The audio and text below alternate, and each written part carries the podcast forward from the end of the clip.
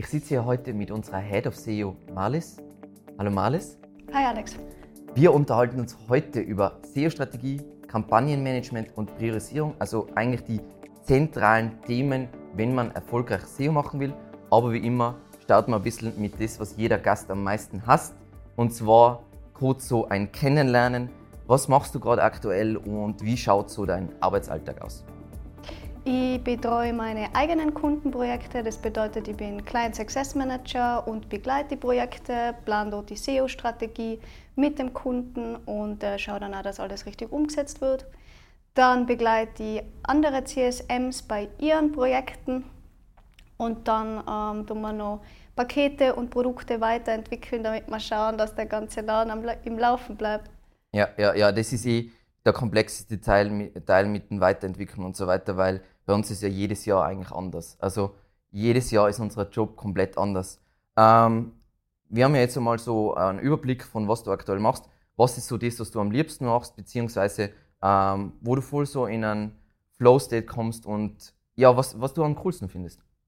Also das Coolste am Job von einem SEO generell ist die Abwechslung weil du hast äh, jedes Mal mit jedem Kunden hast du eine andere Branche, die du kennenlernen darfst, andere Produkte, andere Leistungen und dann ist auch noch der Google-Algorithmus, der sich weiterentwickelt, ganz massiv. Das heißt, die Abwechslung ist jeden Tag da und äh, man kommt in so viele Bereiche rein, lernt die kennen, äh, lernt die Märkte dort kennen und das ist einfach wahnsinnig spannend und abwechslungsreich und sorgt auch dafür, dass kein Tag wieder andere ist.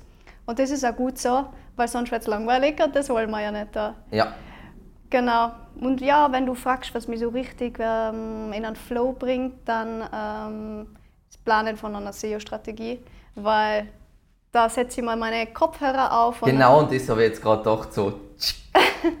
und dann geht es halt richtig los. Also dann schaut man sich einmal das Projekt an, so wie es ist, schaut sich die Konkurrenten an, schaut sich so viele verschiedene Sachen an und bringt es dann alles zusammen zu einer Strategie, zu einem Plan.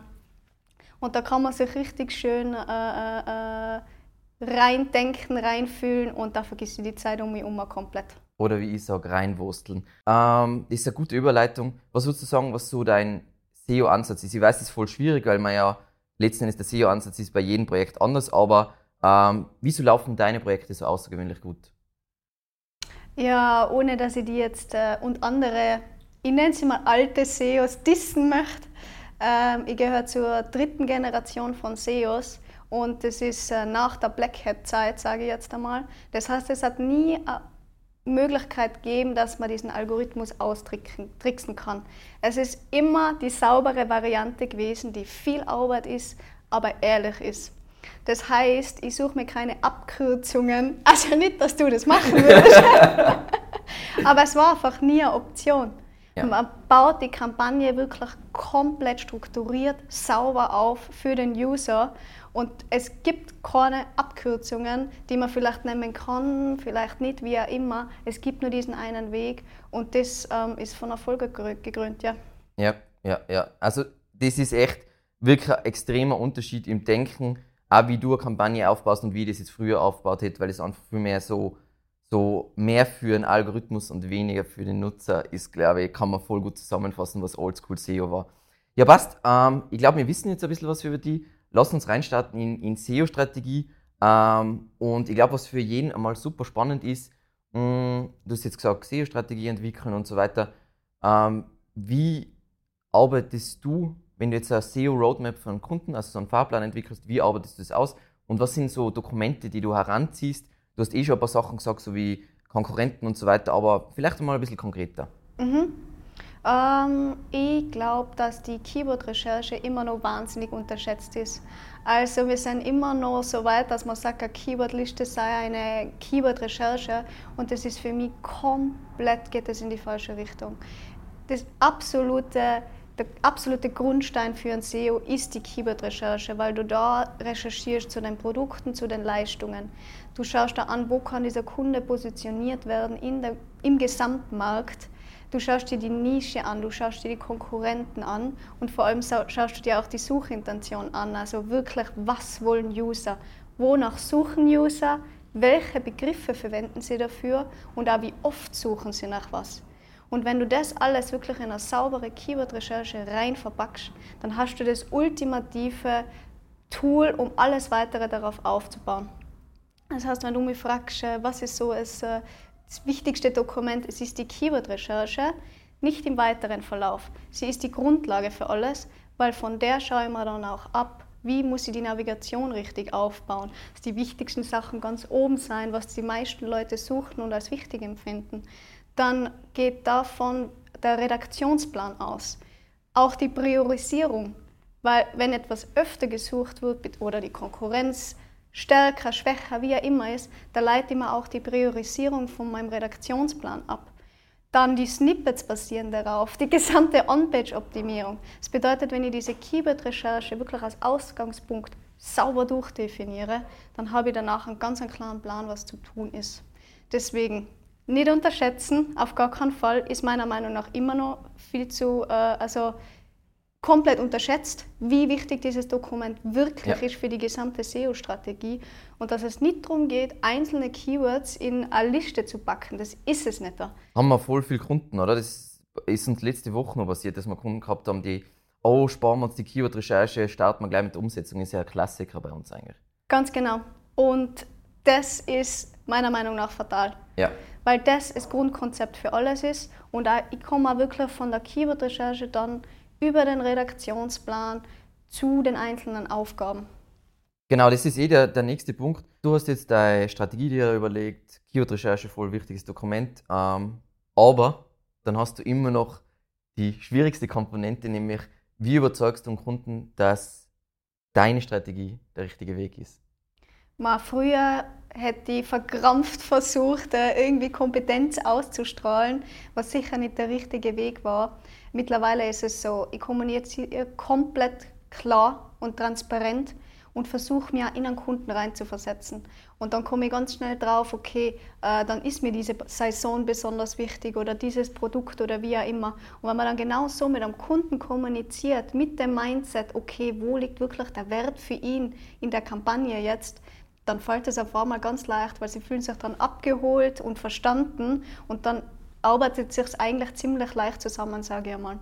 Ja. Also es ist viel weniger, dass man versucht, da jetzt seine eigene Strategie durchzusetzen, sondern man macht das Beste mit dem Kunden, möglichst klar und transparent und dann läuft es von selber, ja. Ja, äh, Thema, was wir oft intern haben, ist ja Content, Links, UX. SEO ist jetzt nicht so wahnsinnig kompliziert, unserer Meinung nach. Äh, woran scheitern deiner Meinung nach die meisten SEO-Kampagnen jetzt von andere Firmen, die das vielleicht intern machen oder vielleicht auch mit einer Agentur machen. Was sind so aus deiner Erfahrung so Probleme? Na, dass es jetzt so äh, leicht ist, würde ich nicht behaupten, aber es ist durchaus ein Wissen, was man sich aneignen kann, vor allem auch mit Erfahrung. Woran es, glaube ich, sonst scheitert, ist einfach die Unternehmenskultur intern wenn es zum Thema Marketing oder besonders zum Thema Online-Marketing generell geht. Ja. Da haben wir nämlich noch sehr häufig extrem klassische Hierarchien. Ja. Das bedeutet Leute drüber, also nichts gegen Entscheider, also das ist, kommt jetzt vielleicht falsch rüber, aber da entscheiden dann oft Leute über SEO-Budgets, die sich eigentlich nicht auskennen, auch nicht auskennen können und das auch nicht müssen, aber sie entscheiden darüber. Und dann wird da zum Beispiel was weggekattet vom SEO-Budget, weil nach keine Ahnung, zwei, drei Monaten keine Ergebnisse da waren. Und äh, wie wir alle wissen, dauern SEO-Ergebnisse und das ist eine langfristige Investition. Und wenn ich dann, keine nach einem halben Jahr sage, cut mal wieder weg, hat nichts gebracht, dann war das wirklich umsonst. Also ich glaube, es scheitert weniger an der Komplexität von SEO, weil es sind viele Aspekte, das stimmt, aber es ist machbar. Es sind viel mehr Hierarchien, ja. die was wirklich verhindern, dass man äh, eine SEO-Strategie auch so durchziehen kann, äh, wie, das, wie es das bräuchte. Und auch, gerade wenn die Unternehmen dann größer werden, scheitert es an der Flexibilität. Es geht nicht darum, dass man da jetzt äh, immer die ganze Zeit Anpassungen macht, überhaupt nicht. Ähm, aber oft muss man Sachen auch ausprobieren in der SEO. Experimente starten. Ja. Und wenn man da nicht offen ist dafür, weil man dann keinen Kopf dafür hinhalten muss oder wie auch immer, dann kann das nicht funktionieren. Genau. Das ist ja voll dein Ding. Eben, du sagst ja immer, SEO ist experimentell. Und wie wichtig das ist, ähm, wenn du einen Content zum ersten Mal publizierst, dann machst du halt nach deine nach bestem Gewissen, aber trotzdem muss man dann voll oft wieder was überarbeiten. Und das ist ja äh, glaube ich, was voll schwierig ist zu verstehen. Und was ich jetzt auch noch als riesiges Problem sehen würde, ist einfach, sehen wir eigentlich auch bei unseren Kunden, wie extrem schlank Marketingabteilungen heute aufgestellt sein und das Marketing typischerweise in größere Firmen die allerunterste Ebene ist, obwohl sie eigentlich die allerhöchste Ebene sein sollte. Ähm, weil nichts ist wichtiger als für die Brand. Ähm, wie gesagt, das ist unser Ding, aber es ist halt wirklich so auch hinsichtlich SEO. Ähm, du hast es eh jetzt schon gesagt, so Anpassungen, flexibel sein und so weiter.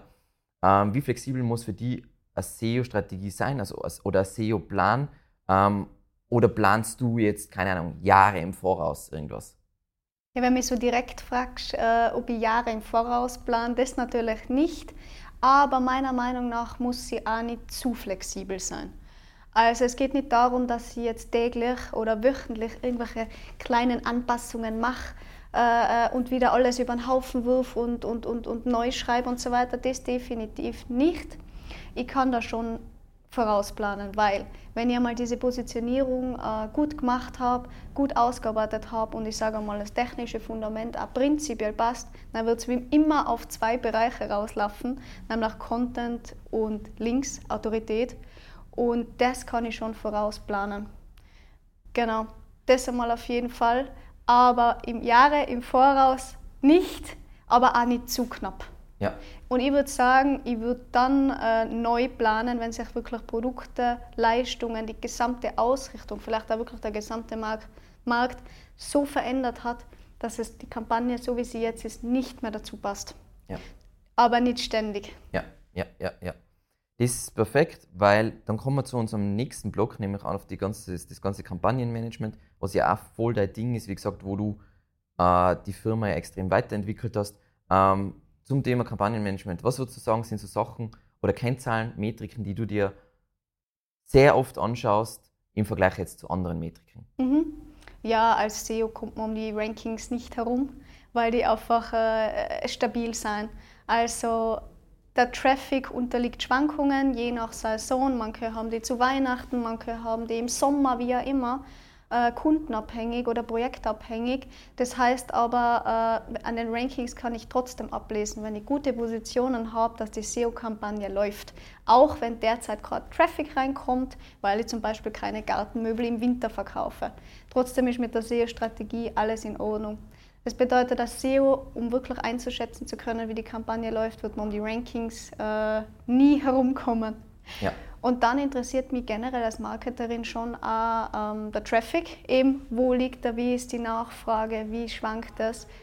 Aber alles andere geht dann von den Kennzahlen, sage ich jetzt einmal, ähm, schaue ich mir dann an, wenn ich einen spezifischen Task dazu ausarbeite. Ich schaue mir die Klickraten an, wenn ich Snippets mache und so weiter.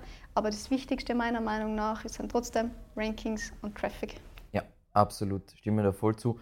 Ähm, wenn du jetzt eben, wie gesagt, das sind eh die Sachen, die wir intern haben. Was sind so Tools, was du gern verwendest für, fürs Kampagnenmanagement? Mhm. Du kannst gern verraten, was für Tools wir verwenden. ah, darf ich das äh, ja. verraten? Okay. Ja, ähm, ich würde sagen, dass man das aufteilen muss. Also ich habe einmal auf jeden Fall brauche ich ein gutes äh, Projektmanagement-Tool, vor allem je größer die Kampagnen werden, damit jeder immer weiß zu jedem Zeitpunkt, wann was zu tun ist. Mhm. Es ist vollkommen egal, welches Projektmanagement-Tool das ist, äh, ob das jetzt Trello ist oder irgendwas anderes. Es muss halt von jedem aktiv verwendet werden und dann ist es egal, welches das ist. Das ist ja. meine persönliche Meinung, muss ja. ich sagen. Dann habe ich Tools ähm, für die Ausrichtung wo ich mir eben Suchvolumen anschaue und äh, Keywords und so weiter, damit ich die Recherche und die Positionierung überhaupt machen kann oder auch die Konkurrenten anschaue. Ob das jetzt SEMrush oder Ahrefs ist, ist mir auch egal. äh, oder Systrix oder was auch immer. Du, man braucht halt was, an dem also, wo man Vergleiche vor allem ziehen kann. Hat etwas viel Volumen, wenig Volumen im Vergleich. Weil Fakt ist, das sind alles Berechnungen ja. und man orientiert sich dran. Und wie die Zahlen dann tatsächlich sind, schaue ich mir in den nächsten Tools an, nämlich da, wo ich dann wirklich das Tracking durchführe. Das ist einerseits das Position Tracking, auch wieder in einem von diesen äh, Web Analytics Tools. Ob das jetzt wieder SEMrush, Ahrefs oder was auch immer ist, ist egal. Ja. Irgendwo muss ich halt äh, meine Rankings äh, beobachten. Und dann ist es natürlich als SEO Google Search Console weil das meiner Meinung nach die äh, genauesten Daten sind, die wir bekommen ja. als äh, SEOs und da dann wirklich ablesen können, wie viele Klicks waren es, wie viele Impressionen. Und ich da auch, wenn ich diese Daten einmal habe, die Kampagne viel genauer ausrichten kann. Und dann Google Analytics, wenn es wirklich darum geht, ähm, was passiert auf der Seite. Also sind meine Absprungraten besonders hoch, äh, wie ist die Aufenthaltsdauer. Das sind so die wichtigsten Tools, würde ich sagen, für eine SEO-Kampagne. Ja, es ist, wenn, wenn man mal in die Top 10 rankt, ist die Google Search Console das, das coolste Tool auf der Welt. Genau. Davor sind die Daten. Ähm, ja, was, wir haben ja jetzt über Dokumente, über einige Dokumente schon gesprochen. Ähm, das Keyword-Recherchen und, oder Konkurrenzanalysen und so weiter. Ich glaube, die Frage hast du eigentlich schon ein bisschen beantwortet, aber ich frage es trotzdem nochmal, äh, wie oft findest du, dass man so Dokumente aktualisieren sollst? Weil du hast letzten Endes gesagt schon, wenn sich der Markt geändert hat, und damit ist die Frage eigentlich schon beantwortet, außer du willst dem noch was zu, hinzufügen. Na, es ist dem eigentlich nichts mehr hinzuzufügen, weil ähm, ich sage mal, beide Extremen äh, sind unklug. Ja. Wenn man sagt, äh, das ist meine Positionierung und die fahre ich jetzt äh, äh, für immer, ja. das wird nicht funktionieren, weil der Markt so dynamisch ist und auch der Algorithmus so dynamisch ist. Ja. Und äh, da werden neue Konkurrenten kommen, es ist so. Der Intent und wird sich ändern. Ganz so genau. Also ewig daran festzuhalten, das macht keinen Sinn. Auf der anderen Seite, sprunghaft die ganze Zeit Überarbeitungen zu machen, macht genauso wenig Sinn es ist so ein gutes Mittelding eben genau mit dem, das kann jetzt früher oder später kann das eintreffen, wenn so wirklich die Positionierung absolut nicht mehr zu den Produkten, Leistungen, was ja immer passt zum, zum, zum Markt generell, wenn die Konkurrenten jetzt schon viel weiter sind und ich halt immer noch am alten fest, dann ist wirklich Zeit, dass man das überarbeitet und anpasst, aber nicht zu häufig. Ich denke jetzt gerade an einen Ex-Kunden von uns, der uns eh vor kurzem verlassen hat, der was äh, monatlich ja. äh, komplett neue Positionierung, neue Aufstellung und glaube ich bis zum letzten Tag nicht gewusst hat, was er tatsächlich anbietet. Äh, das ist eben das Extrem, wo dann einfach gar nichts funktioniert. Da kann ich dann auch meine Daten nie auswerten. Da ja. habe ich keine Möglichkeit, das über einen längeren Zeitraum zu beobachten und auch herauszufinden, was funktioniert, was funktioniert nicht. Aber das ist dieses Verständnis von, die glauben, Social, Social Media, da denkt man ja so. Ja. Und da, ist, da fehlt einfach oft das Verständnis. Dann lass uns ein bisschen über Priorisierung quatschen. Äh, eines der Themen, wo man im Internet wahnsinnig wenig Content dazu findet, obwohl es ja eigentlich für jeden, jeder muss ja immer die Entscheidung treffen, zahlt sich das aus, diesen Aufwand zu investieren und was sind die potenziellen Auswirkungen. Ähm, woher weißt du jetzt, wenn du das alles geplant hast, was ist sinnvoll und was ist weniger sinnvoll? Also es ist wirklich, äh, ich würde jetzt gern sagen, Alex, äh, wenn das und das eintritt, dann mach das und äh, du hast eine Pauschalantwort und kannst loslegen und es ist für jeden, für jeden immer gleich. Es ist wirklich absolut nicht so. Es ist komplett projektabhängig. Es hängt einmal äh, davon ab, in welchem Markt bin ich, in welcher Nische, wie groß bin ich, kann ich überhaupt mit den Großen mitspielen, wenn wir mal ganz ehrlich sind. Ähm, wie ist mein Link-Profil? Wie ist mein Content? Wie ist mein technisches Setup? Es geht wirklich um diese Ausgangssituation, in der man selber jetzt gerade steckt ja. und was machen die Konkurrenten und im Markt. Ja. Das heißt, ich priorisiere nach dem, äh, äh, ähm, also wirklich nach der individuellen Ausgangslage von einem Projekt.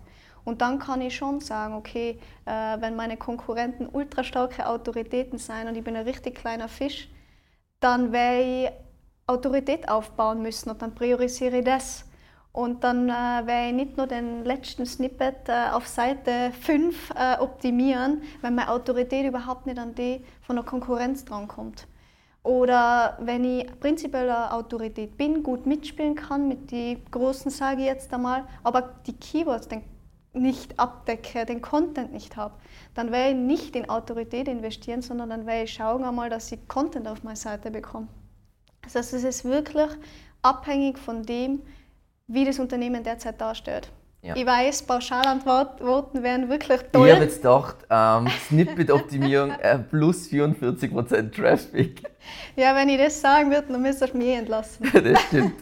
ähm, jetzt passend zur Priorisierung, weil jetzt haben wir eigentlich Priorisierung betrachtet aus dem Blickwinkel, dass wir ja machen dürfen, was wir wollen und die perfekte SEO-Kampagne äh, umsetzen können. In der Realität ist ja leider nicht so, weil man macht ja nicht nur SEO, sondern macht SEO mit an Kunden. Ähm, und du bist ja bei uns die absolute Spezialistin, wenn es darum geht, ähm, mit Rahmenbedingungen, mit Abhängigkeiten, mit Hindernissen zu arbeiten und um die herum zu arbeiten. Ähm, was würdest du so sagen? Ich weiß, es ist immer voll schwierig, aber was da so dein Ansatz ist oder wie, wie kriegst du die Kunden rum? Äh, ich glaube, man muss sich von dem Gedanken verabschieden, dass es eine Welt gibt, in der es nur SEO gibt. Weil wenn wir mal ganz ehrlich sein, ohne Unternehmen gibt es keine Website und ohne Website gibt es kein SEO. Ja. Das heißt, ohne das Unternehmen, das Unternehmen definiert wieder Produkte, Leistungen, das Angebot und für das mache ich ja die SEO. Ich glaube, wenn man sich einmal ganz schnell von dem Gedanken verabschiedet, es gibt nur SEO und ich muss jetzt da meine Strategie durchdrücken, ja. dann habe ich es am allerleichtesten, weil dann arbeite ich ja mit dem Kunden zusammen. Ja. Das ist einmal die Rahmenbedingungen, die gegeben ist. Auch die Ausgangslage, die Konkurrenz, äh, wie stark das Unternehmen ist, wie stark die Brand ist das beeinflusst ja alles ganz maßgeblich meine SEO-Strategie, wie wir jetzt ja. die ganze Zeit schon gesprochen haben. Ja. Das heißt, wie kann ich SEO machen ohne die Rahmenbedingungen, die mir das Unternehmen gibt? Ja. Das wird nicht funktionieren. Das heißt, eigentlich geht es viel mehr darum, ähm, das als Rahmen zu sehen, in dem ich jetzt agiere und das Beste daraus mache, als äh, vielmehr das als Hindernisse zu sehen und Steine, die mir in den Weg gelegt werden. Weil es ist ja auch so, im Idealfall möchte ich ja mit einem Unternehmen zusammenarbeiten, was nicht nur SEO macht und dann nur ja. von SEO-Traffic abhängig ist. Das ist ein Channel in einem großen Konzept. Ja. Und da muss man auch reinpassen in den Rest. Ja. Deswegen äh, keine Hindernisse, Rahmen. Ja. Ja, es ist voll spannend, weil wir haben ja schon, eigentlich schon alle Situationen gehabt, wo wir gewisse Begriffe nicht verwenden dürfen, wo gewisse Teile der Webseite nicht bearbeitet äh, werden können und so weiter. Aber man muss dann wirklich dann, natürlich muss man versuchen, diese Sachen über längere Zeit zu verändern, aber prinzipiell muss man drin arbeiten und so weiter. Das ist voll das gute Mindset und es ist einfach, ich glaube, was für uns auch ein Game Changer war, wo wir das nicht mehr so gekapselt gesehen haben, sondern es viel mehr so als Zusammenarbeit und wirklich so dieses Ding in einem riesigen Marketing, Branding-Konzept und so weiter. Ich glaube, das ist voll key. Ähm, ich glaube, das war schon mal super spannend. Ähm, wir kommen jetzt langsam zum Ende. Ähm, vielleicht noch für die Zuschauer so ein bisschen, weil du hast offensichtlich wahnsinnig viel Erfahrung, voll viel Wissen und so weiter. Irgendwo kommt dieses Wissen her. Ähm, was sind so Sachen, Bücher, die du gelesen hast? Vielleicht auch so vor kurzem, weil ich denke da an ein paar spezifische Bücher, ähm, die was du Zuschauer empfehlen würdest, beziehungsweise was für SEO-Influencer oder andere Influencer folgst du, die was jetzt deine, deine Sichtweise der Dinge beeinflusst haben? Äh, ich schaue natürlich nur den Evergreen Media YouTube-Channel. Voll inszeniert so. Und lese natürlich nur die Evergreen Media Ratgeber. Alles richtig. Nein, aber ohne Scherz, die sind wirklich hilfreich und ausführlich und für Anfänger ein unglaublich guter Punkt zum Starten, vor allem im deutschsprachigen Raum. Was schon für mich ein All-Time-Classic ist, das ist äh, Content Chemistry von äh, Andy Crestodina, weil er einfach zeigt so gut, wie SEO in dieses Gesamtkonzept Online-Marketing reinpasst. Das heißt, das würde ich jedem Anfänger empfehlen, das wirklich äh, zu lesen und auch immer wieder zur Hand zu nehmen, ja. weil er so einfach, in so einfachen Worten erklärt, wie es wirklich ist. Ja. Und wenn man dann, wenn es dann komplexer wird, du, man wird drauf kommen, das stimmt trotzdem immer, ja. was er da schreibt. Ja. Deswegen das auf alle Fälle nehmen. Evergreen Media Channel natürlich. Und dann ähm, hole ich mir gern Inspirationen aus anderen Bereichen, muss ich sagen. Weil so, so anders wie jetzt jeder tut, ist SEO auch wieder nicht Nein, äh, im Gesamtmarketing-Konzept. Ähm, ich liebe das Buch Business Model Generation, weil man damit die Unternehmensbereiche äh, das Geschäftsmodell so gut mappen kann ja. und dann ganz schnell rausfindet, okay, darauf muss auch die SEO-Strategie passen. Ja. Deswegen liebe ich das Buch und ich finde nicht, dass man diese ähm, Business Model jedes Mal komplett durchdefinieren muss, ja. aber auch als Agentur merkt man ganz schnell, okay, diese Bereiche werden dem Kunden wichtig sein und da kann ich auch den Fokus drauf legen. Und vor kurzem habe ich ähm, Product-Led SEO gelesen ja. von Ellie Schwartz. Und das hat schon auch nochmal meine Sichtweise geändert. Zurückkommend auf eben die Frage zu Rahmenbedingungen und Hindernisse, weil er das sehr ähm, beispielhaft eben auch beschreibt, wie er das macht. Äh, wenn es einfach so gegebene Umstände gibt, die man nicht ändern kann, wenn wenig Budget vorhanden ist und dass man diese ganze Kampagne wirklich am Geschäftsmodell ausrichtet Ja. und nicht so, wie man das gern mag. Und dass vielleicht Suchvolumina auch nicht immer alles sein Ja. und schon gar nicht für jeden. Voll, wir haben ja Kunden, ich denke jetzt an einen ganz spezifischen, da ist einfach nicht viel Volumen da, das, aber wenn der ein bisschen Traffic hat, da ist halt jede Transaktion, sind, keine Ahnung, 50.000 Euro Gewinn. Dann ist es relativ wurscht. Wie gesagt, ähm, kommt ja jetzt eh demnächst von dir ein B2B-SEO-Ratgeber raus. Ähm, das glaube ich ist auch sehr empfehlenswert. Genau. Sonst, Das war's. das war's, perfekt. Dann bedanken wir uns natürlich fürs Zusehen und ähm, wie gesagt, wir werden noch mehr Interviews machen. Vielen, vielen Dank, Marlis und bis zum nächsten Mal.